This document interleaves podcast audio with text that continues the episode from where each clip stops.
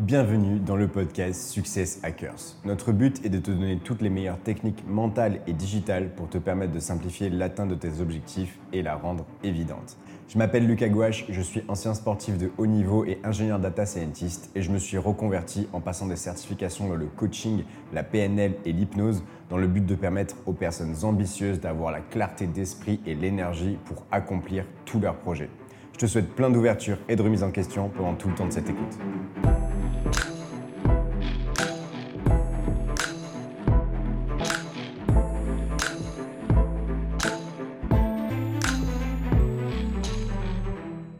Aujourd'hui, j'ai une discussion avec Jérémy Coleman, un entrepreneur qui transpire l'authenticité et qui n'a pas peur de dire non à des clients, ce qui est plutôt rare. Du coup, on va aborder les questions de comment trouver des clients qui nous conviennent, qu'est-ce que la vraie sécurité, ou encore comment euh, et à partir de quel moment se faire coacher. Je te laisse avec ma discussion avec Jérémy. Bonne écoute. Nous deux, euh, pour euh, replanter le contexte, on s'est rencontrés sur Clubhouse. Je te connaissais déjà un peu avant. je t'avais déjà, déjà croisé. Mais c'est là qu'on a vraiment sympathisé et qu'on a pu avoir des débats euh, assez rigolos. Tout à fait. Et c'est vrai que Clubhouse, on a passé pas mal de temps au début. Moi, j'ai fait le mauvais élève, hein. c'est-à-dire que je suis allé avec la hype, j'ai regardé ce qui se passait. C'était cool. J'ai vu que euh, pour vraiment faire quelque chose d'intelligent, il allait falloir passer beaucoup de temps. Et c'était pas ma bataille du moment. Il fallait que je laisse tomber cette bataille-là pour aller en gagner d'autres. Ouais, ouais. ouais, moi aussi, j'avoue, j'ai un, peu, un peu abandonné, mais c'était un bon jouet pour un, pour un temps. c'était hyper intéressant. Euh, c'était vraiment, en termes d'expérience sociale, c'était vraiment cool. Euh, moi qui adore le social media et tout ce qu'il y a moyen de faire autour et tout, c'était vraiment intéressant. Maintenant, euh, je pense que quelqu'un qui veut vraiment y mettre les ressources, il peut faire des trucs trop cool dessus. moi, j'ai pas le temps.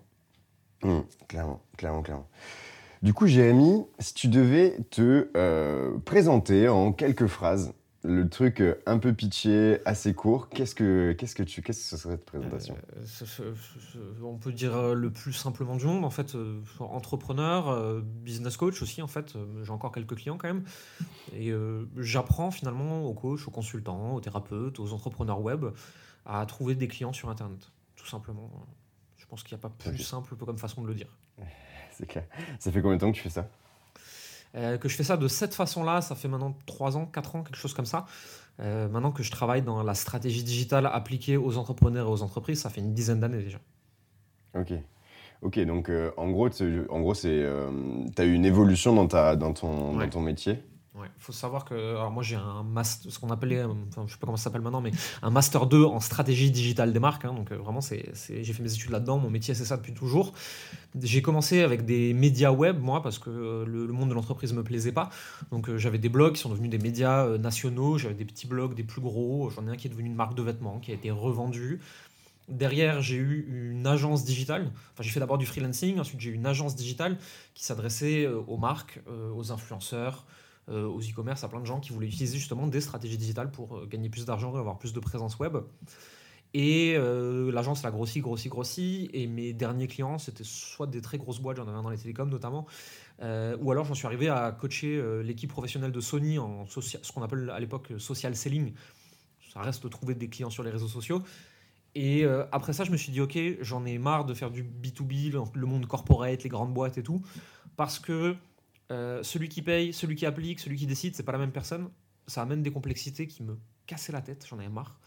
Et j'avais envie d'avoir une autre relation avec mes clients. Et donc je suis revenu vers les coachs, les thérapeutes, les entrepreneurs web, euh, les entrepreneurs indépendants et même ceux après qui créent des petites équipes, des petites structures, mais pas le monde classique et corporate de l'entreprise. Et c'est comme ça que s'est fait l'évolution. Ok, c'est euh, super intéressant parce que c'est plutôt rare euh, les personnes qui me disent qu'elles sont passées du B2B à du B2C. Toi, euh, c'est ce que tu as fait.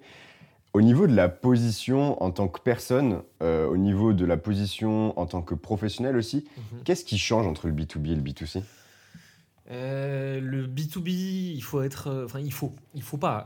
la norme est d'être beaucoup d'un truc beaucoup plus léché, beaucoup plus lisse, beaucoup plus pro, utiliser des gros mots compliqués pour montrer que tu es un expert, euh, arriver dans les entretiens, en mettre plein la vue des gens, en leur expliquant comme t'es fort et comme t'as des, un track record de ouf, etc. Quand tu vas sur du B2C, euh, le but c'est plutôt d'être plus authentique, plus humain, plus toi-même, de montrer tes failles, de montrer euh, ta vraie vie. les gens ils veulent pas se connecter à un, robot professionnel du monde de l'entreprise, ils veulent se connecter à des gens normaux en fait. et ça c'est hyper important. Ok. justement, euh, moi, du coup, quand je t'avais découvert, ce qui m'avait euh, impacté, et je pense que c'est quand même euh, généralement ce qu'on dit de toi dans le monde de l'entrepreneuriat, parce que Jérémy, il, il, pèse pas ses mots et, et il n'hésite pas à envoyer chier des gens s'il a envie de les envoyer chier. Il y a une authenticité qui transpire chez toi. Est-ce que tu peux m'en parler? Est-ce que c'est quelque chose de volontaire? Est-ce que c'est quelque chose plutôt de naturel chez toi? Est-ce que tu peux me parler de tout ça? Ouais, bien sûr. Euh, c'est les deux. Euh, à la fois, c'est complètement naturel parce que c'est le vrai moi de la vraie vie. Euh, j'ai une grande gueule, j'aime pas faire de chichi, j'aime bien mettre les pieds dans le plat, dire ce que je pense, même si ça gêne tout le monde. Pour un peu que ça gêne tout le monde, je vais être encore plus content de le dire, ça me faire rire de voir les réactions des gens choqués et tout. pour l'anecdote, il y a quelques années, quand j'étais encore dans la mode, la mode masculine, je me retrouve à un, dîner avec mon associé de l'époque sur ce média. Et en face de moi, il y a les deux leaders français du secteur. C'est vraiment, c'est une grosse boîte, c'est les leaders, c'est les meilleurs et tout. Et j'ai un des dirigeants en face de moi, et après deux pintes, euh, je commence à lui dire Bon, franchement, entre nous, ton dernier lancement, c'est un peu de la merde. Tu racontes n'importe quoi dedans, c'est du bullshit. Tu nous prends pas un peu pour des cons là Et mon associé qui me met des coups de pied sous la table et qui me murmure Mais tu te rends compte que tu peux pas dire ça à cette personne, quoi. Elle est importante. Tu peux pas lui parler comme ça. Et la personne en face, il se trouve que c'est un Alsacien comme moi, on a l'habitude de ce genre de discours et, il se marche. Euh, et on est toujours amis encore aujourd'hui. J'ai toujours eu ça. J'aime pas faire semblant, j'aime pas les, espèces de non-dits léchés où il faut faire euh, des ronds de jambes. Ça me casse la tête. J'aime pas ça. C'est hyper désagréable pour moi. Et il est vrai que derrière, j'en ai fait une marque de fabrique, j'en ai fait un branding. C'est le branding de la grande gueule, en fait. Qui dit ce qu'il pense, qui envoie chier les gens quand ils saoulent, euh, et encore hier, il y a quelqu'un qui est venu, qui m'a cassé la tête en MP, et euh, je lui ai dit, écoute, ta technique de vente, la foireuse, elle est maladroite, euh, ta volonté de me juger, de te placer en supériorité vis-à-vis de moi, elle l'est tout en plus, et sur ce, je te souhaite bonne continuation et beaucoup de bonheur, et je l'ai bloqué en fait. et j'ai vu derrière que la personne, elle a fait un post en disant qu'elle avait touché mon ego. Je bah, non, juste en fait, tu me gonfles. C'est pas mon ego, juste tu, me, tu me gonfles, j'ai pas de temps à perdre. c'est moi, c'est moi. Et ce moi, j'en ai fait un personnage public, si tu veux, euh, où j'ai un peu grossi le trait parfois dans ma vie. Euh, par rapport à ce que je suis dans le, dans le, quotidien. Tu vois. Dans le quotidien, je vais pas forcément envoyer chier tout le monde tout le temps comme ça. Mais euh, je vais avoir ce franc-parler et j'en ai fait un gimmick en fait. Ok. Est-ce que tu as vu, enfin, est-ce que tu as mis en place une évolution dans ce franc-parler-là dans le sens où est-ce que tu es devenu de plus en plus franc ou est-ce que en, remarquant que c'était rigolo et que justement ça mmh. pouvait, ça pouvait bah, scinder, les, scinder les audiences, euh, ou est-ce qu'au contraire, tu t'es dit, euh, enfin, tu étais très franc et tu t'es dit, bon, je vais quand même m'adoucir un peu parce que mettre des tartes à tout le monde, c'est un peu chaud Ouais, alors il y, a plusieurs choses vis-à-vis de ça. Euh, il y a une vraie volonté de polarisation de l'audience puisque je suis entrepreneur avant tout, en fait. Et donc, en fait, les gens qui m'aiment, ils achètent mes produits, les gens qui me détestent, ils font ma pub. tout ce qui est au milieu et qui est dans une espèce de posture de neutralité me sert à rien. or, les personnes qui me suivent me prennent du temps, potentiellement me prennent de l'argent sur mes listes email, etc. Et euh, j'ai pas envie de gens neutres qui me suivent, ça m'intéresse pas, ça me sert à rien. Euh, donc je veux des gens qui se servent de ce que j'enseigne et qui aiment ce que je raconte, ou des gens qui détestent, tu vois, et qui décident de tracer leur chemin en opposition à ce que je fais. Donc il y a ça à comprendre. Maintenant, j'ai pu être à un moment de ma vie beaucoup dans la réaction, euh, beaucoup des fois dans de la demi-colère, parce que c'est pas de la vraie colère profonde, tu vois, mais un peu en colère, un peu envie d'envoyer chier le monde, de dire vous m'emmerdez tous, moi je suis pas d'accord avec ci, avec ça, avec ça. Je me suis adouci. Euh, je réagis moins, si tu veux, parce qu'il y a pas mal de choses, en fait, où juste maintenant, je m'en fous. Donc tu me demandes, je te dis ce que je pense, mais ça me touche plus. Euh, j'essaye de moins tendre vers cette dichotomie des gentils et des méchants, où moi, je vais venir taper des méchants, etc. Quand il y a des trucs avec lesquels je suis pas d'accord, je les dis, je m'en cache pas. Euh, maintenant, je pas besoin de chercher un ennemi, chercher toujours une réaction, chercher à faire le malin et l'intéressant. Si ça arrive, c'est que c'était spontané et que c'était moi j'ai pas forcément besoin de l'orchestrer comme j'ai pu le faire à mes débuts. Euh, je, vais, je vais faire gaffe à, à pas toujours réagir à chaud avec ma grande gueule parce que bah, des fois je vais dire des bêtises, des fois je vais me tromper, euh, des fois je vais dire des choses pas intelligentes. Euh, j'ai pas tellement peur que ça me retombe dessus, mais juste en fait ça sert à rien dans ce cas-là. Ça me sert pas et ça sert pas les autres. Dans ce cas-là, ça n'a pas besoin d'être dit. Ok, donc une question de de recul et de sagesse qui, euh, qui se sont intégrés dans le, dans le, dans le discours. quoi. De sagesse, j'irai pas jusque-là, de recul, oui, clairement. tu penses pas que l'âge amène la sagesse? Je pense que l'expérience amène la sagesse. Et qu'il y a des gens qui ont 60 ans, qui n'ont rien vécu dans la vie, il y en a qui en ont 15 et qui en ont vécu mille fois plus que moi. Euh, donc l'âge, non. Et grandir et vieillir, non. Ça dépend de ce que tu vis au quotidien. Plus tu vis de choses, plus tu as de recul, plus tu as de sagesse. Top. Justement, euh, par rapport à, ce truc-là, d'arriver à scinder les audiences, c'est quelque chose qui est quand même assez difficile à faire quand on est entrepreneur, surtout quand on est euh, une personne qui n'a pas envie de se faire critiquer, justement.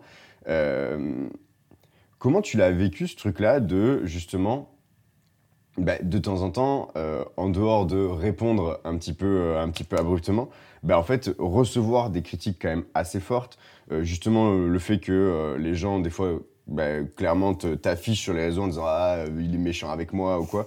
Comment tu le vis et surtout euh, comment tu te blindes toi en tant que en tant qu'humain tu vois? Comment tu quel est ton quel est ton point de vue là-dessus et qu'est-ce qui t'aide à te blinder? Hmm.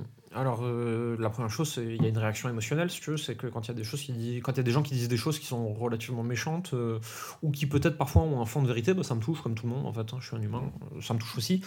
Maintenant, c'est comme une thérapie d'exposition. Plus tu l'as vécu, moins ça te touche. Euh, le premier hater de ma vie, ça m'a détruit. Euh, bon, euh, le 3 millième, t'en as plus rien à foutre. Et une fois de temps en temps, il y en a un qui dit un truc qui te pique un peu, et c'est le moment d'aller regarder en toi, parce que si ça te touche, c'est que soit qu'il y a une part de vrai, soit que ça s'oppose à quelque chose de fondamental que tu as décidé sur toi-même. Enfin, il y a des choses intéressantes. celle d'avant-hier, là, elle a dit Ouais, j'ai piqué son ego. Juste non, en fait, c'est moi qui ai piqué le tien, quoi. Mais après, il y a déjà des gens qui m'ont attaqué sur des choses qui sont plus fondamentales pour moi. Mon rapport à l'argent, mon rapport aux valeurs familiales, mon rapport, euh, mon rapport à mes valeurs d'amour et de bienveillance, etc. Et là, si la personne cherche vraiment à piquer fort, ça peut encore me toucher, tu vois, parce que c'est des choses qui sont très importantes pour moi. Je cherche pas à me blinder, euh, je cherche à essayer avec autant de conscience que possible, et j'y arrive pas à chaque fois, de me dire est-ce que ce qu'elle dit est un peu vrai quelque part? Est-ce qu'il y a une raison ou est-ce que c'est juste le reflet de son propre énervement à un instant T? Dans ce cas-là, ça me concerne pas en fait. C'est dirigé sur moi, mais c'est pas moi, je ne suis pas concerné par ce commentaire. Ok, stop. Donc en fait, c'est un peu une style de euh, je m'en foutisme en fait. Tu dirais ton, ton, ta position face à ça, c'est, ce serait ça? Euh, si, Alors s'il y a des gens que j'aime et que je respecte qui me critiquent, je m'en fous pas. Parce que si je les respecte et qu'ils disent quelque chose sur moi, c'est-à-dire quelque chose que j'ai peut-être besoin d'entendre, ou qui au moins mérite d'être écouté en tout cas. Quand c'est des, des, des, des, nobody que je connais pas, euh, des gens qui sont même pas mes clients, parce que 99,9% du temps, c'est ah, même pas des gens qui sont clients qui viennent te casser la tête, hein, c'est euh, des inconnus. Euh, non, je m'en fous, ouais. ouais c'est ça, je pense que je m'en fous. si tu veux, en ordre de, de grandeur, de préférence, c'est les gens que j'aime le plus, les gens avec qui je travaille, mes clients, les autres. Euh, quand les autres me critiquent, euh, non, je m'en fiche. Je, leur dois rien, euh, ça m'intéresse pas. Ok, bah en tout cas, c'était super intéressant de pouvoir parler de, ce sujet-là qui, justement, est assez difficile pour, pour les personnes qui veulent devenir indépendantes. C'est ce truc-là d'arriver à bah, assumer sa propre volonté, assumer sa propre personnalité, assumer le fait d'être exposé et de ne pas être aimé par tout le monde. C'est clairement un, vrai sujet. Euh, et, toi, tu le fais magnifiquement bien. Moi, je te dis, tu m'as toujours impressionné par rapport à ça, par rapport à cette authenticité euh, claquante que tu as. Euh, et, d'ailleurs, est-ce que tu te souviens que quand j'ai, enfin, du coup, il y a peut-être deux ans, je t'avais contacté s'était pris la tête que c'est ça. Ouais, j'ai vu, j'ai retrouvé les messages là quand on s'est écrit pour qu'elle ait interview. Et c'est vrai qu'entre temps, on s'était reparlé sur Clubhouse et j'avais pas du tout fait le lien que c'était toi et qui j'avais parlé sur Telegram il y, a, il y a des mois et des mois de ça. Je crois que c'était il y a un an et demi, un truc comme ça. Et je relis, je fais Ah ouais. Et, euh, et, en relisant, si tu veux, cet échange, je me dis, bon, euh, foncièrement, euh, le, fond de ce que je pensais à cet instant, à cet instant T, je le pense toujours de la même façon aujourd'hui quand j'ai je vis la même situation. Maintenant, j'avais ce, ce, ce, marketing très répulsif à l'époque. Aujourd'hui, quand je regarde ça, je me dis, bon, Jérémy, est-ce que vraiment tu avais besoin d'en faire autant quoi? C'est bon, détends-toi un peu. T'es pas obligé d'être si répulsif que ça avec tout le monde. Tu as des humains en face de toi, tu peux les respecter un peu. Maintenant, aujourd'hui, quand quelqu'un euh, me dit qu'il n'est pas convaincu, que j'ai besoin de me justifier, machin et tout, je lui dis écoute, non, c'est juste que tu n'as pas assez suivi ce que je fais. Euh, moi, je convainc personne. Regarde mes contenus, ils sont là pour ça. Quand tu es convaincu, viens me parler. Et on en discutera. Et si c'est ouvert, c'est ouvert, tu seras le bienvenu. C'est pas ouvert, c'est fermé, c'est réglé. Euh, donc, j'ai plus besoin de repousser fortement les gens. Je leur dis juste écoute, visiblement pas le moment et c'est pas grave, tu.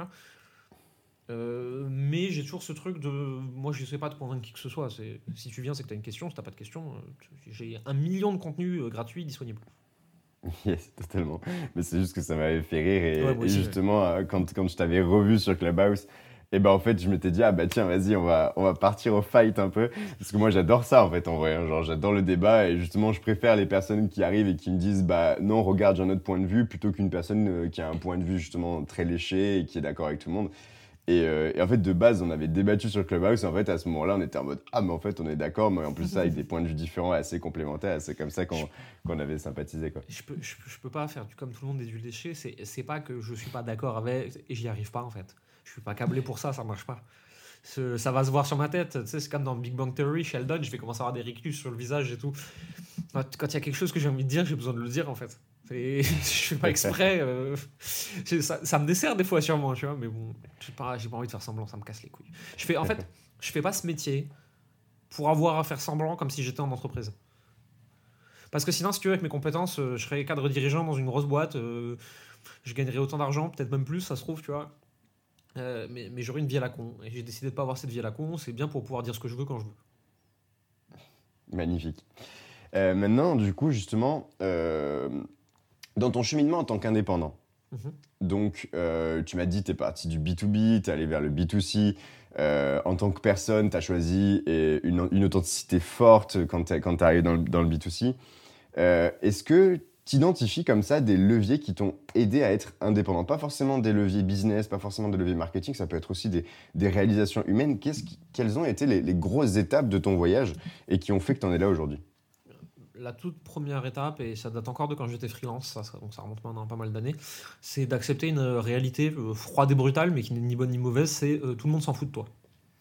Donc euh, concrètement, tes, meilleurs potes savent pas réellement ce que tu fais dans la vie parce qu'ils t'ont jamais posé la question, ils s'en branlent, ça les regarde, ça les intéresse pas en vrai. tes parents, tes parents comprennent apprennent ce que tu fais, et donc en fait des inconnus à qui tu as décidé de placarder ta solution et de la vendre, ils en ont encore plus rien à taper.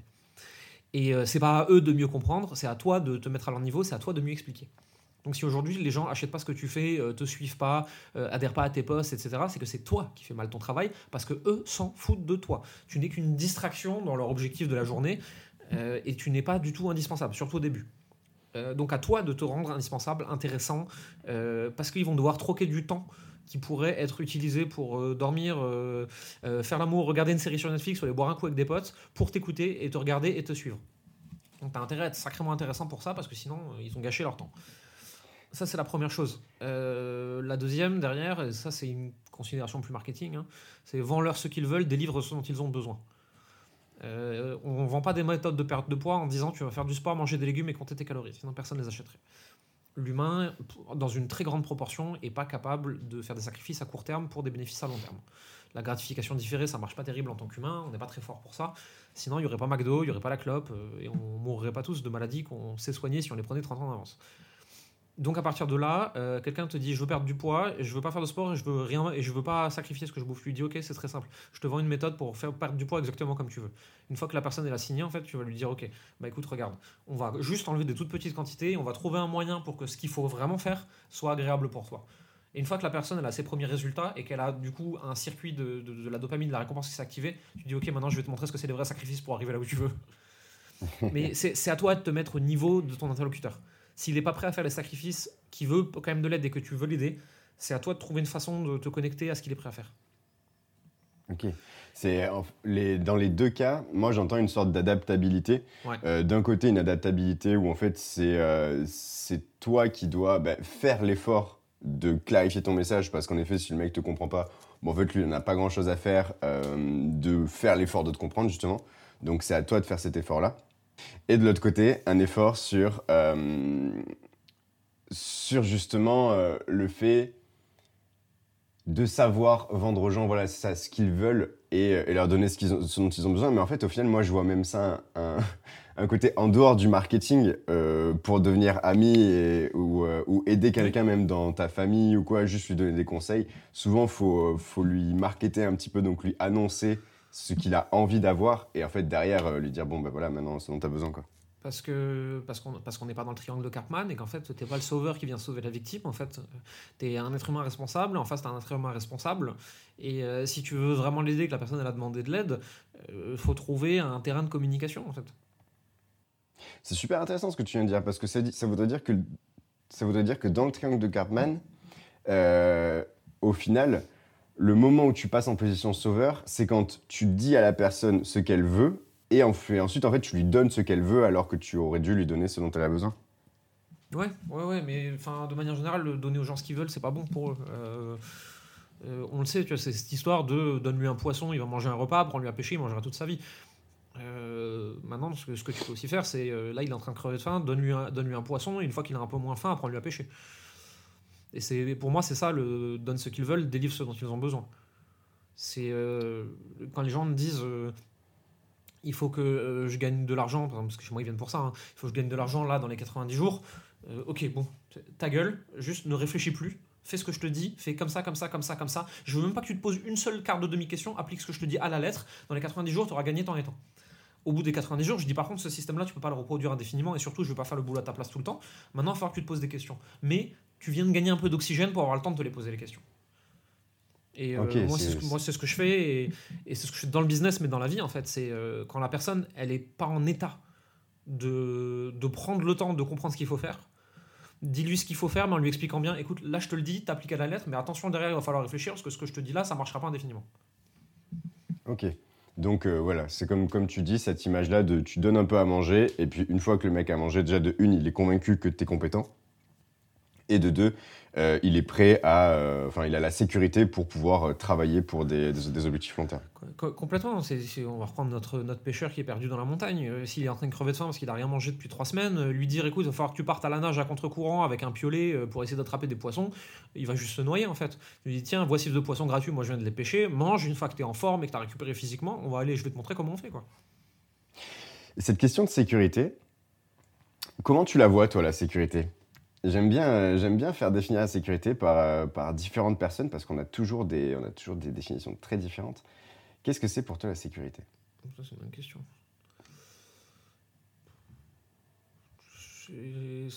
C'est l'opposé de, se sentir en danger physiquement, intellectuellement ou autre. Pour moi, en fait, ce qui m'a ce qui le plus prémuni euh, du danger et donc qui m'a amené de la sécurité dans ma vie, c'est de l'agilité. C'est de l'adaptabilité. Euh, je ne suis jamais en danger nulle part et je suis tout le temps en sécurité euh, partout et dans tous les aspects de ma vie parce que je m'adapte très très vite. C'est super. C'est euh, vraiment. je crois que c'est une des meilleures réponses que, que j'ai entendues. merci. merci. non, mais c'est vrai parce qu'au final, c'est une, une réponse hyper généraliste qui justement concerne tous les domaines. Donc en effet, la sécurité, l'adaptabilité, une fois que tu sais t'adapter à tout, bah, en fait, tu es, en sécurité partout parce que quoi qu'il arrive, tu sauras, tu sauras gérer c'est le principe, euh, je crois que c'est Nassim Taleb avec Antifragile, si je dis pas de bêtises. Mais euh, pareil, on est toujours dans cette histoire de thérapie d'exposition. C'est plus tu t'exposes à des situations, plus tu deviens agile dans ces situations, plus tu sais y répondre. Euh, pareil, regarde dans les sports de combat, en fait, quand, tu, quand tu as appris à esquiver un coup de poing, je sais pas moi, 10 000 fois, tu sais l'esquiver n'importe comment, même s'il vient différemment, en fait, tu l'as tellement vu que tu sais le faire. C'est pareil, en fait, c'est pour ne jamais être en danger, sois agile. Et plus tu es exposé à des situations, plus tu as d'expérience, plus tu es agile. Et aujourd'hui, tu trouves que la société, elle est agile? Euh, Non, pas trop. non, malheureusement, pas tellement. Euh, parce que la société, c'est un grand mot en fait. On parle de quoi déjà? Est-ce qu'on parle d'une partie de la France? Est-ce qu'on parle de l'Europe? Est-ce qu'on parle du monde? C'est quand même pas la même définition, tu vois? Je serais resté sur la France là. Non, la France, elle n'est pas agile en ce moment. La France, en ce moment, elle fait ce qu'on lui dit, elle veut être sauvée, euh, elle est dans son triomphe de Cartman. Euh, elle a le gouvernement, c'est son sauveur, euh, elle est là en victime, elle dit s'il te plaît, aide-moi. Mais elle prend pas ses responsabilités. Donc elle dit aide-moi, le sauveur il dit pour que ça aille mieux, fais comme ça, les autres ils le font pas, et ensuite le sauveur il devient le bourreau. Non, non, la France elle est en gros triangle de Cartman en ce moment. et si la France était une personne, comment tu la coacherais? Oh putain. c'est compliqué. C'est compliqué parce qu'il y a, tellement de personnes différentes et de groupes différents dans la France que c'est un sujet complexe. Euh, actuellement, il y, a, une vraie dichotomie en France. C'est d'un côté, il y a des gens euh, qui veulent les sauver, qu'on leur dise quoi faire, mais qui sont pas d'accord avec les mesures. Euh, T'en as d'autres qui veulent qu'on leur rende leur libre arbitre et leur responsabilité et que le gouvernement arrête d'être autant providentiel, entre guillemets, tu vois, ce qu'on appelle un gouvernement providence au sens sociologique, économique, l'État-providence, pardon. Et ces personnes-là, elles voudraient euh, avoir le droit de se balader, pas porter de masque, pas se vacciner, aller au resto, faire ce qu'elles veulent. Mais le problème, c'est que je pense très sincèrement que ces personnes-là, quand elles verraient le, potentiellement le nombre de morts, euh, là par contre, elles seraient en train de se pisser dessus et de pleurer. Euh, c'est la même chose que pour moi que toutes ces personnes qui veulent faire la révolution, mais quand ils prennent un, un, tir de flashball, ils viennent pleurer ensuite euh, chez Macron. Euh, t'as as le droit de faire la révolution en tant que peuple. Hein, je, je, limite, j'encourage les personnes qui se sentent ça, une âme de révolutionnaire à l'intérieur d'eux. Tu vois, écoute-toi. Mais par contre, la révolution, si on regarde euh, les 2000 dernières années, c'est violent, c'est sanglant, c'est terrible. Elle n'est pas pacifique la révolution, les gens ils meurent. Euh, et là, pareil en fait. Tu veux faire ce que tu veux par rapport à la situation du monde actuellement, par rapport à la pandémie et toutes ces choses-là, très bien, tu en assumeras les conséquences. Si tu es prêt à les assumer, tu as le droit de faire ce que tu veux en fait mais tu peux pas décider de faire ce que tu veux et ensuite de venir pleurer parce que ça n'a pas marché comme tu voulais. Et, euh, pour, et, pour, moi, c'est ça en fait, c'est reprendre ta responsabilité. Soit tu veux donner ta responsabilité à l'État et donc tu fermes ta gueule et tu appliques ce qu'on te dit. Soit tu veux garder ta responsabilité, c'est très bien, tu as le droit aussi, mais tu en assumes les conséquences.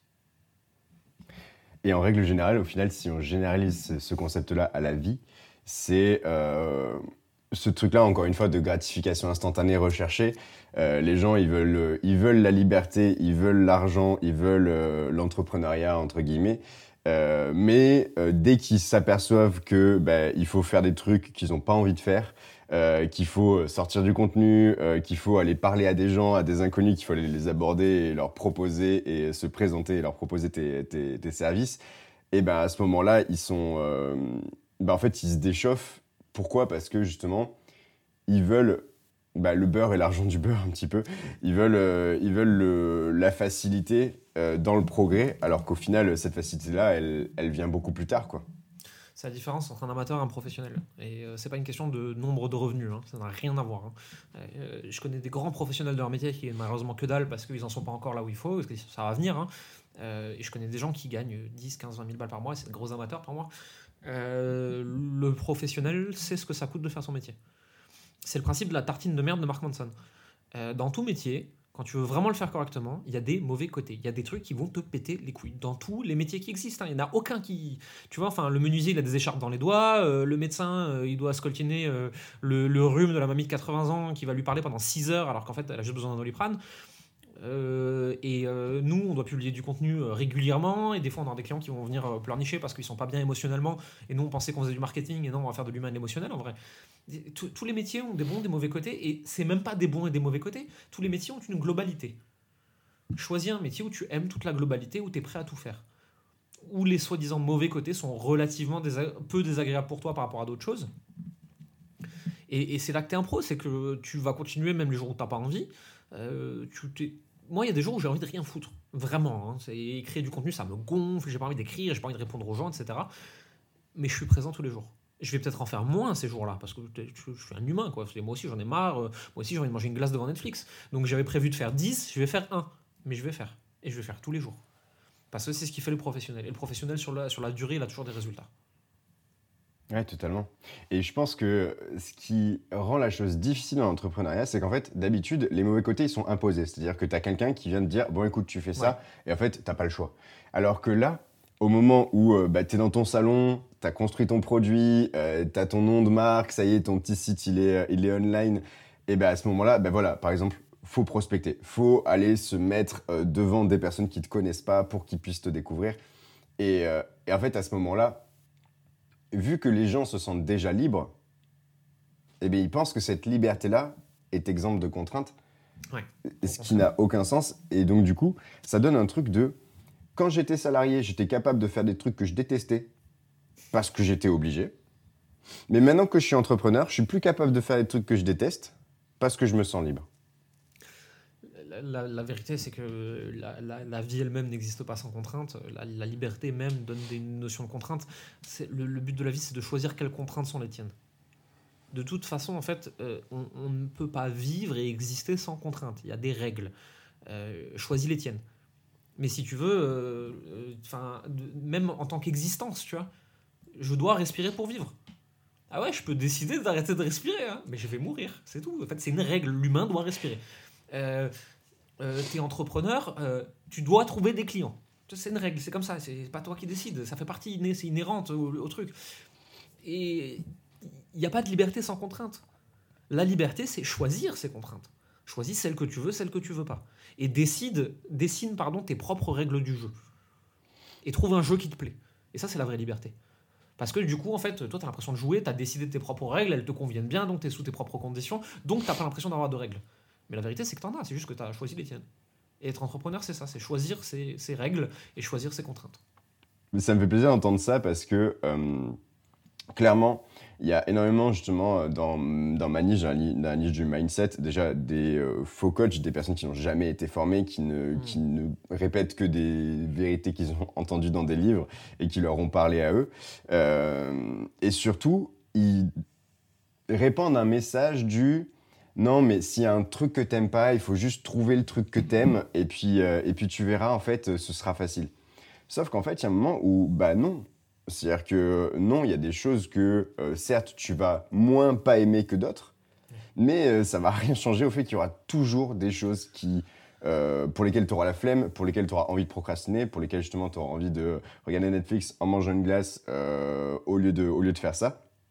Et, et ça, il faut vraiment l'intégrer. quoi. Ce truc-là de il n'y a pas, il n'y a pas de récompense sans effort. Et c'est un peu cette philosophie-là du no pain, no gain mais tout en la, tout en la lisant évidemment, parce qu'il n'y a pas forcément besoin de se faire du mal, mais en tout cas, il y aura besoin de se contraindre et il y aura besoin de mettre un effort conscient et une énergie considérable. Tu ne rends pas service aux gens en leur disant qu'ils euh, ils n'ont juste pas trouvé ce qu'ils aiment, parce que sinon ce serait pas difficile, machin, etc.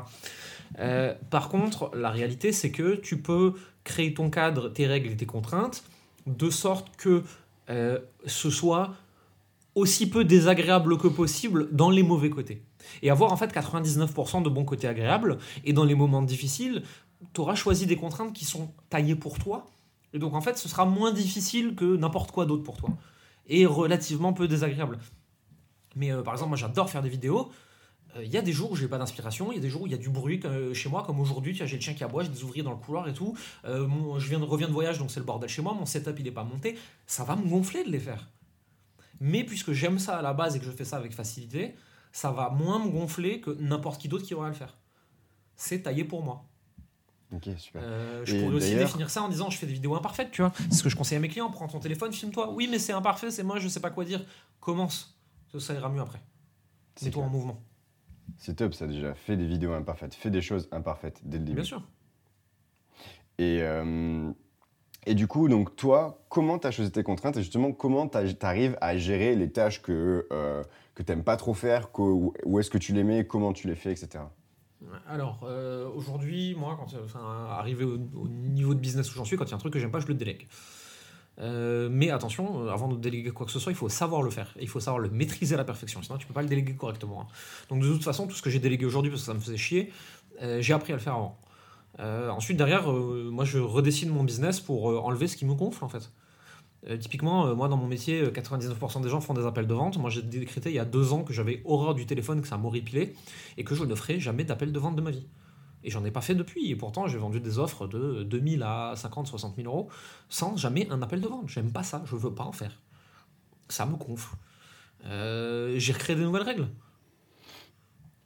Ok. Et comment tu as. ça, c'est un truc qui m'intéresse. comment tu as fait pour vendre à, par exemple, on va dire, plus de 10 000 euros sans appel? C'est une histoire de paradigme. Qui a décrété un jour qu'il fallait absolument faire ça au téléphone? D'où ça vient? Qui, qui, qui, a dit ça se vend forcément au téléphone, on ne peut pas faire autrement qui, qui, qui a décidé que ce serait une vérité absolue? Il y a plein de gens que tu vas du coup louper parce que eux ils attendaient du téléphone, parce que c'est la norme, parce que c'est ce qu'ils veulent, parce que ça les rassure, etc. Mais ça veut juste dire que tu n'as pas trouvé les bonnes personnes pour leur vendre au bon prix sans téléphoner. Parce que typiquement, moi, dans, dans mon audience euh, où il y a beaucoup d'introvertis, je veux dire, quand je leur ai dit on n'a pas besoin de s'appeler, on peut discuter sur Messenger, ils étaient ravis, hein, mais tous. Hein. Je, je, pense que j'ai à peu près trois personnes par an qui me disent moi je préférais qu'on s'appelle. Et je, je leur réponds je suis désolé, je suis pas la bonne personne pour t'aider dans ce cas-là. Mais je te recommande telle personne. Donc tu n'appelles même pas tes clients euh, Alors maintenant j'ai un ou deux clients one-one que j'ai en, visio, ça m'arrive, euh, mais c'est rare. Euh, non, non, même mes clients que je coach, je les ai par WhatsApp, on s'écrit, on se fait des notes vocales. et en fait, au début, ils avaient tous peur de ça. Et ils se sont tous rendus compte que du coup, j'étais beaucoup plus disponible, beaucoup plus souvent, beaucoup plus longtemps, avec beaucoup plus de précision, et qu'en fait, ils ont retiré beaucoup plus de résultats. C'est vrai que le message écrit, au final, est beaucoup plus clair qu'un message oral, parce qu'à l'oral, on aura tendance à faire des digressions, à se justifier, alors qu'à l'écrit, souvent, on va directement d'un point A à un point B. regarde, regarde par exemple ce, podcast qu'on est en train d'enregistrer. Si tu m'avais fait une liste de questions que je t'avais répondu par écrit, le truc, il aurait tenu en 5 minutes. C'est pas agréable à écouter pour un podcast, donc c'est pour ça qu'on le fait de cette façon-là. Mais si tu cherchais des réponses précises à des questions précises, tu préfères te taper une heure et demie de vidéo avec moi, ou tu préfères avoir ta réponse tout de suite à la seconde quand tu me la demandes? Ben, c'est la différence entre une, émission, un podcast qui est à la fois du divertissement et à la fois de l'apprentissage. Mais c'est un mélange entre les deux, tu vois. Et euh, nos mimiques, le fait qu'on soit en train de s'agiter, de dire des conneries, de faire des blagues, ça fait partie du divertissement. Le client, il a payé. Il veut pas que je le divertisse, en fait. Il veut que je rapporte des réponses à ses questions. Il veut des résultats. Il veut pas que je lui fasse des blagues. Je suis pas un clown, en fait. Euh, il, a, il a une douleur il a un problème, il a une situation qui lui est inconfortable, insupportable, il m'a payé des sommes élevées pour sortir de cette situation. Il n'est pas là pour que je le divertisse, il veut des résultats. Bah, si les résultats sont plus efficaces par écrit, je lui donne par écrit. Ok, top. Bah, c'est super intéressant. C'est la première fois que j'entends une personne qui me dit euh, je gère mon business euh, quasiment à 100% à l'écrit. Euh, personnellement, je fais aussi un accompagnement donc sur, sur en continu, c'est-à-dire la personne a mon numéro et peut m'envoyer des messages, donc je réponds aussi à l'écrit. Mais j'ai toujours cette petite période de téléphone euh, j'avais jamais imaginé pouvoir la supprimer. Euh, j'ai fait une formation là-dessus qui s'appelle Plus jamais d'appel de vente, si tu veux, je te la filerai. Euh, concrètement, en fait, 99% du temps, on se rend compte en creusant un peu que c'est juste une histoire de paradigme. C'est-à-dire qu'il y a un moment, tu as ancré dans, ta, dans ta vérité à toi qu'il fallait téléphoner pour faire ça. Et non. Il y a des gens qui veulent ça, il y a des gens qui veulent autre chose, il y a des gens qui savaient même pas qu'on pouvait esquiver le téléphone et qui sont trop contents quand tu leur dis. Euh, c'est juste une histoire de créer sa propre réalité et décider de ça, en fait. Et du coup, comment tu crées du lien humain à l'écrit? Exactement de la même façon, en fait. Euh, j'écris aux gens, je leur parle de ce qu'ils vivent, je leur pose des questions sur leurs émotions. Euh, les gens, ils m'ont vu souvent en vidéo, ils ont lu mes textes, ils m'ont écouté en podcast. La, la, voix et le, et le, visuel créent plus de proximité que l'écrit. Euh, mais foncièrement, je connais des gens qui ont de l'écrit du début à la fin de leur business. Euh, moi, j'ai un peu de vidéo et d'audio aussi parce que je trouve ça important que les gens ils puissent euh, voir un peu ma tête, etc. Mais quand je fais une vidéo, je l'enregistre une fois et il y a des milliers de personnes qui peuvent la voir. si je fais un coaching, je l'enregistre une fois et je le refais la fois d'après. Je, je, vais à ce qui est le plus économe pour moi et pour la personne en face de moi. Ouais, c'est top. Euh, c'est top. En effet, vu que tu as eu ce, ce cette première étape de création de liens, vu que tu crées beaucoup de contenu et que tu crées de la vidéo et que tu aimes ça, ben en fait, en effet, euh, le lien est déjà créé au moment où la personne vient te, vient te parler pour, pour travailler avec toi. Quoi. Mmh. Et après, la vidéo, je te dis que j'aime ça, il faut savoir un truc, c'est que quand j'ai débuté, je n'aimais pas ça du tout. Hein. Non seulement j'aimais pas ça, mais en plus j'étais nul. Mais nul Ma toute première vidéo, elle est encore en privé sur YouTube, il hein, faut le savoir. Euh, ça date de 2013 ou 2014. Euh, c'était encore sur mon, mon média de mode masculine et j'essayais de faire une vidéo de présentation de ce qui allait sortir sur YouTube. Euh, l'image est moche, le son est dégueulasse, la vidéo dure 1 minute 30, je bégaye, j'ai dû la refaire si je me souviens bien à peu près 30 fois parce que j'avais des palpitations et que j'arrivais plus à parler parce que ma gorge se serrait. Euh, ben ouais, 8 ans après, euh, on a ce qu'on est capable de faire là, tu vois, où je suis à l'aise, je suis bien, le son il est bien, l'image elle est bien, je suis content, je passe un bon moment, je m'éclate de faire ça. Il y a 8 ans, c'était une horreur. Tu m'aurais dit, écoute Jérémy, soit la vidéo, soit on te coupe un doigt, je dis, tiens, prends le doigt. prends le doigt. ah non, mais clairement, je détestais ça, mais en plus de détester, j'étais nul. J'étais super nul. Les gens regardent tout ce que je fais aujourd'hui à l'écrit, en vidéo, en audio, les produits, les coachings, ils se disent, ah, Jérémy, il est fort. Mais Jérémy fait ça depuis 10 ans. Jérémy, il était nul au début, comme tout le monde en fait. toutes les personnes que tu admires le plus sur Terre, Tony Robbins, euh, Oprah, j'en sais rien, ils étaient nuls au début. Et ils ah, ont refait tous les jours un peu. Excuse-moi, ouais, c'est super important d'avoir cette notion de courbe de progression toujours en tête. Parce, que, euh, parce que beaucoup, encore une fois, toujours dans ce truc-là de recherche de résultats à court terme, se disent Ah, il fait ça, ben en fait, je peux faire la même chose. Et en fait, ils se rendent pas compte qu'en fait, derrière, il y a 10 ans d'expérience, 10 ans d'échecs, 10 ans euh, de, euh, de, voilà, je me vote, je me relève, j'essaye un truc, ça marche pas, j'essaye un autre truc, bon, ça marche un peu mieux, bon, si j'allais par là.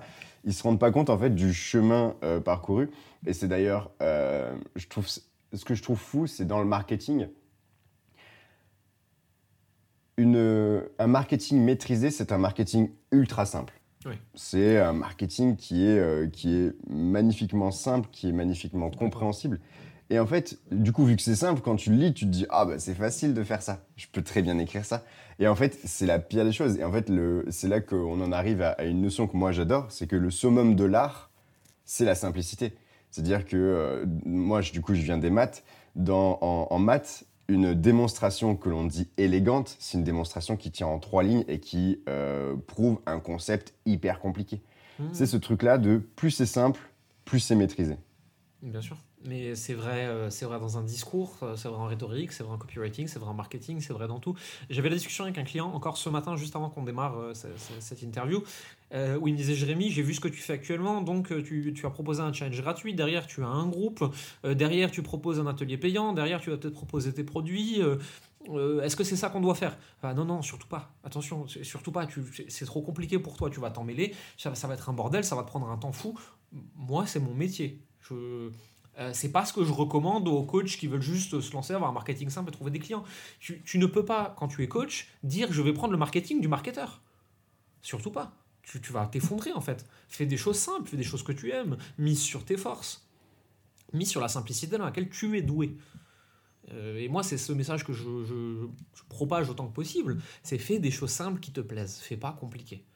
Et surtout, arrête de regarder ce que les gens qui ont 10 ans d'expérience plus que toi font aujourd'hui demande-toi comment ils en sont arrivés là et qu'est-ce qu'ils ont fait pour en arriver là. C'est si tu te dis euh, pour avoir le niveau de Nadal, je vais jouer comme Nadal aujourd'hui, tu vas juste arracher une épaule. Hein. Par contre, tu te demandes ok, quels ont été les, les entraînements de Nadal il y a 10 ans, là c'est intéressant. Regarde le chemin des gens et pas euh, ce qu'ils font le jour de leur réussite en fait. Ouais, tout à fait. Et surtout, rends-toi compte euh, qu'il y a une face cachée de l'iceberg c'est-à-dire que euh, là où euh, beaucoup se disent euh, au début, bah, ce que je vais faire direct, c'est que je vais créer du contenu. Bah, en fait, le truc, c'est qu'au début, tu n'en as pas forcément besoin de la création de contenu. D'abord, il faut d'abord que tu te présentes aux gens. Et, et sauf qu'en fait, vu que tous les gros entrepreneurs, donc la phase immergée, immergé ou émergé? Bon, bref, la face, la face en dehors de l'iceberg, euh, c'est la, c'est la face qu'on voit, donc c'est la création de contenu. Du coup, en fait, toute personne qui se lance se dit ah, je vais lancer une chaîne YouTube. C'est pas une mauvaise idée, mais il y a beaucoup euh, de choses en dessous que tu ne vois pas et qui ne sont pas et qui sont vachement plus prioritaires que de créer du contenu disons que la chaîne YouTube, c'est pas l'idée la plus écologique euh, et économique et tout ce que tu es efficiente pour trouver des clients euh, quand tu te lances. Euh, tout simplement parce que la chaîne YouTube, ok, derrière, donc les gens ils ont vu ta vidéo, ils t'ont bien aimé. Qu'est-ce qui se passe? Donc il faut qu'ils puissent te contacter. Donc il faut potentiellement soit un tunnel, soit une liste email, soit un formulaire. Ok, qu'est-ce que tu mets comme question? À qui tu t'adresses? Est-ce que tu as déjà une offre derrière? Le problème, c'est que quand tu débutes en connaissance client, en marketing et en vente, tu es nul. Tout le monde. Hein. Euh, et plus tu fais des choses compliquées, plus elles nécessitent un haut niveau de précision en connaissance client, en marketing, en copywriting, en vente, etc. Euh, et au début, tu n'es pas capable de les faire. Et donc, en fait, tu vas faire des trucs où tu vas y passer des mois pour zéro résultat parce que tu te chié dessus tout le long sur tes, sur tes euh, postulats qui t'ont permis de créer tout ça. Quand tu as des choses ultra simples, même si ton postulat est erroné, tu t'en fous, tu changes tout le système en 24 heures pour ça qu'il faut commencer par des choses simples, c'est tout. Et une fois que tu as des postulats qui sont les bons sur euh, qui tu aides à faire quoi, comment, etc., là, tu peux complexifier ton système parce que ton postulat, il va pas changer demain. Top. Euh, je voulais en venir à euh, cette chose-là que tu as sorti il n'y a pas si longtemps. donc, il n'y a pas longtemps, tu as sorti un livre. Mhm. J'aimerais savoir qu'est-ce qui t'a motivé à sortir ce livre-là euh, Qu'est-ce que tu as voulu transmettre comme message Et puis aussi euh, connaître un petit peu tout le processus mhm. euh, de création de ce bouquin. Alors, j'ai deux livres qui sont sortis actuellement, puisque j'ai réédité mon premier livre il y a quelques années, là je l'ai réédité là récemment, qui s'appelle Alignement. je pense que tu parles de Les entrepreneurs ne prennent pas de vacances, toi. Exactement. c'est le machin qui est derrière là avec la grosse flamme. Exactement. alors ça c'est, j'avais envie de partager le mindset que j'avais à un instant T. Euh, je me suis retrouvé à pédaler très très très très vite dans ma propre roue d'hamster qui était mon entreprise pendant plusieurs mois. J'étais à bout de nerfs, je me suis dit ok, j'ai besoin de prendre du recul. J'ai pris quasiment un mois off et je me suis dit je vais poser mes pensées. Et au début franchement je n'avais pas prévu que ça sortirait en bouquin papier, etc. Je me suis dit je vais l'envoyer en newsletter, comme ça ils seront contents. Voilà. Et tous les jours j'ai écrit un petit peu. Tous les jours j'écris une, deux, trois, quatre, cinq pensées qui me traversaient la tête en lisant, en travaillant, en faisant autre chose. Et euh, à la fin j'en avais 72 euh, qui étaient relativement cohérentes, qui étaient sur l'argent, les relations, le bonheur. C'est comme ça que je me suis trouvé en fait à en faire un livre, je l'ai un peu mis en page, j'ai fait une intro, une conclusion, euh, j'ai fait éditer ça, je l'ai mis sur Amazon, c'est comme ça que ce livre est sorti. C'est globalement un mois de réflexion après une période difficile euh, qui m'ont aidé euh, à réaméliorer ma relation à l'argent, en relation au bonheur. Et à reposer sur papier ce que je considère comme vrai et ce qui fait aujourd'hui ma réalité. En que je dis ma réalité à un instant T, c'est la mienne, c'est pas celle des autres, et c'est pas forcément celle que j'aurai demain, et c'est pas forcément celle que j'avais hier. Mais au moment où j'ai écrit ce livre, les 72 pensées qui sont dedans sont les choses dont j'étais convaincu et qui pour moi étaient les bonnes. Ok, donc en fait c'est un petit peu euh, ton propre reminder, ton propre manifeste euh, que tu as mis sur papier, que tu as réussi à conscientiser et euh, duquel tu as fait un livre. Je l'ai écrit pour moi avant tout en vrai. Hein. c'est mon propre manuel de mindset, si tu préfères. Et il se trouve que ça parle à beaucoup de gens qui me suivent, puisque nécessairement, s'ils me suivent, c'est qu'ils veulent penser comme moi pour avoir mes résultats, entre guillemets, tu vois. et donc ce livre est parfait pour ça. Et il est accessible. Euh, c'est la façon la plus facile de distiller euh, mon état d'esprit, mes pensées euh, et, mes, modèles mentaux, on va dire, à des personnes qui en ont besoin et qui ne peuvent pas forcément payer du coaching avec moi. Parce que le livre en Kindle, là, je l'ai mis à 2,99. c'est vraiment pour le principe, quoi. Et encore, le, tous mes livres papier ou digitaux, tout est reversé à des assos. Donc, Mais c'est ouf parce qu'en fait, on en revient au début du podcast, ce truc-là de, en fait, bah, pour intéresser les gens, bah, je suis moi. C'est-à-dire, j'ai mhm. juste à écrire ce qui, moi, me parle, parce qu'en tant qu'humain, bah, un autre humain va, va s'identifier à ça. Quoi. Mhm, complètement. C'est le seul moyen de ne pas avoir de concurrence. Si je suis 100% moi, personne ne peut me copier. C'est pratique.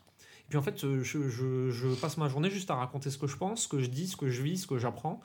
Il euh, y a des gens qui se reconnaissent en moi et qui me disent Waouh, euh, je veux penser comme lui, je veux sa vie, je veux ses résultats. Ces gens-là, je travaille avec eux. Et il y a des gens qui disent euh, Ça a vraiment l'air d'être un gros con, ce mec, je le déteste. Bah écoute, tant mieux, ça te rapproche plus près de quelqu'un d'autre qui est meilleur pour toi, en fait. C'est pas moi, et c'est pas grave, en fait. tu, peux décider que je suis un connard pour euh, justifier ton chemin. Je m'en fous, en fait. Du moment que tu es sur le bon chemin, moi j'ai fait mon taf, quoi. Et. Euh, et par rapport à ta progression, à, toutes ces, à tous ces changements, tu as eu quand même pas mal de changements dans ta vie professionnelle, dans ta vie perso, dans tes réalisations.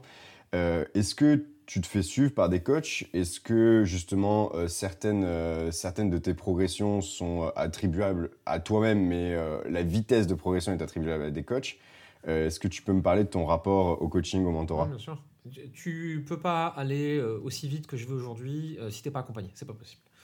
Parce que, en fait, à chaque nouvelle étape de ta vie, de ton business, il faut que tu fasses des, des, pas de géant, des sorties de zone de confort. Certains appellent ça des sauts quantiques. Enfin, je m'en fous comment on dit.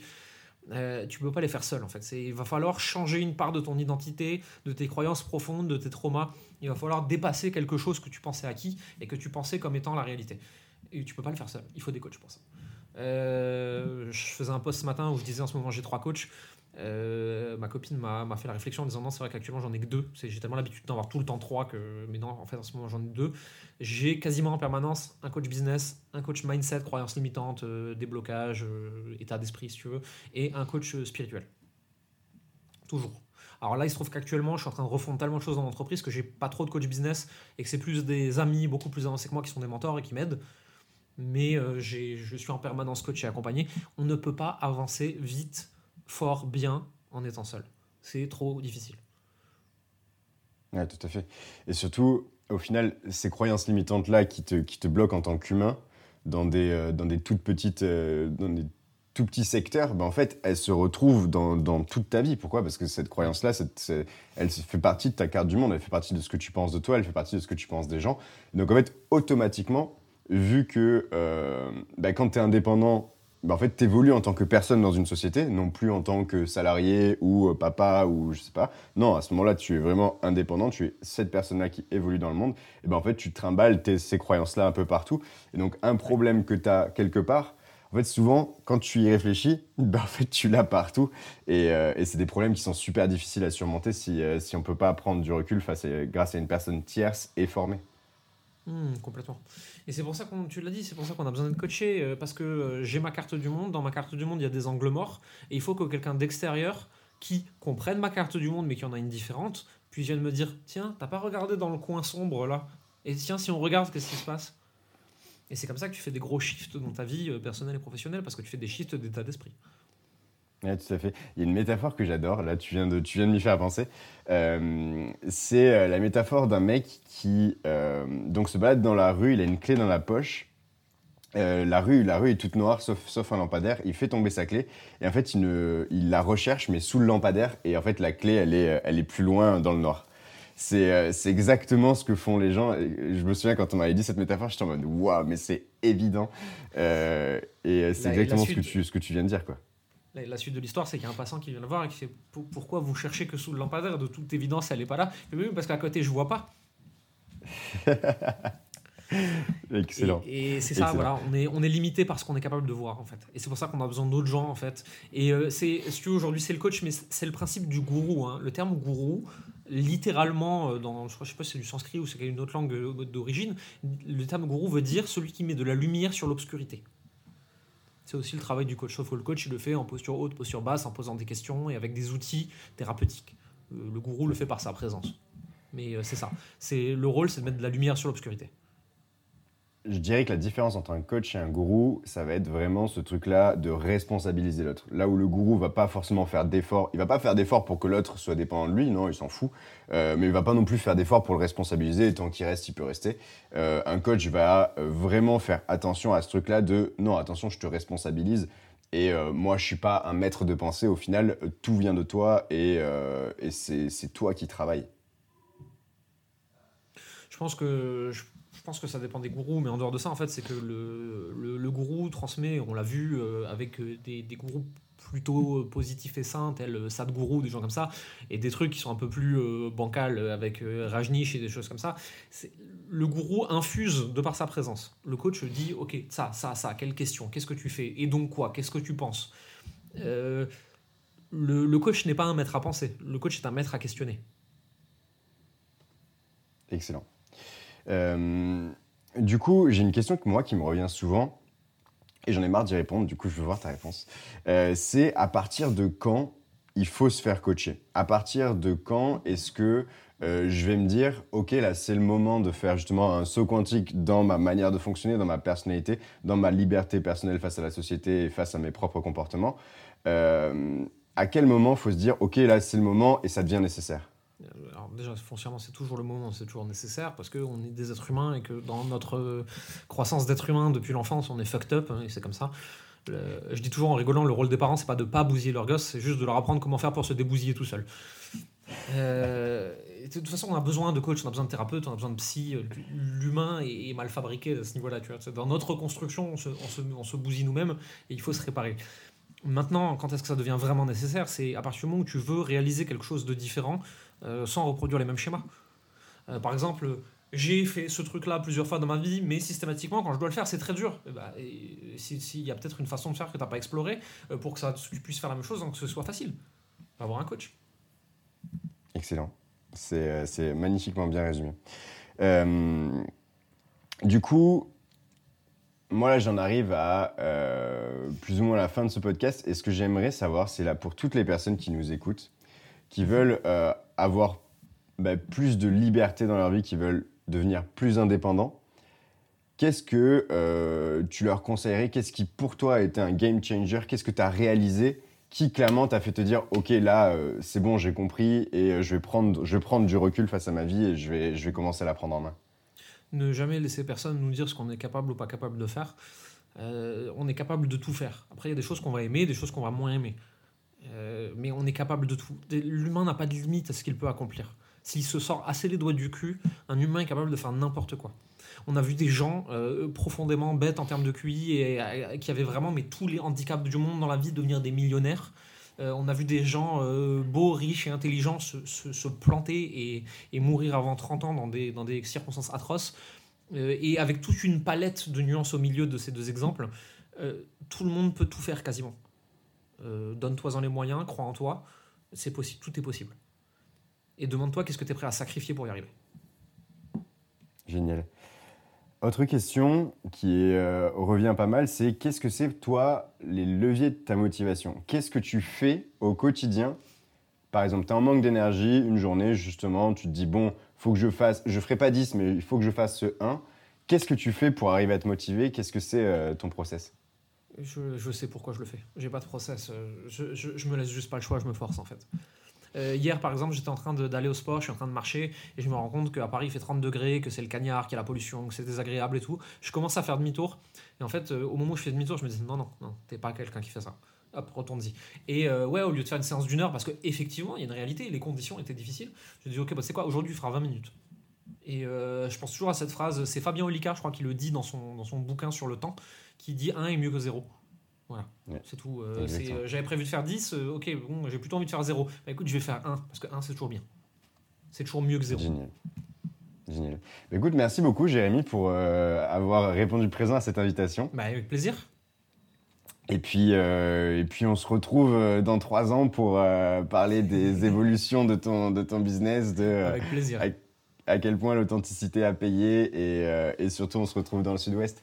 Bah écoute, avec grand plaisir. Bah écoute, dans ce cas-là, euh, dans, dans 3 ans pour faire la même alors.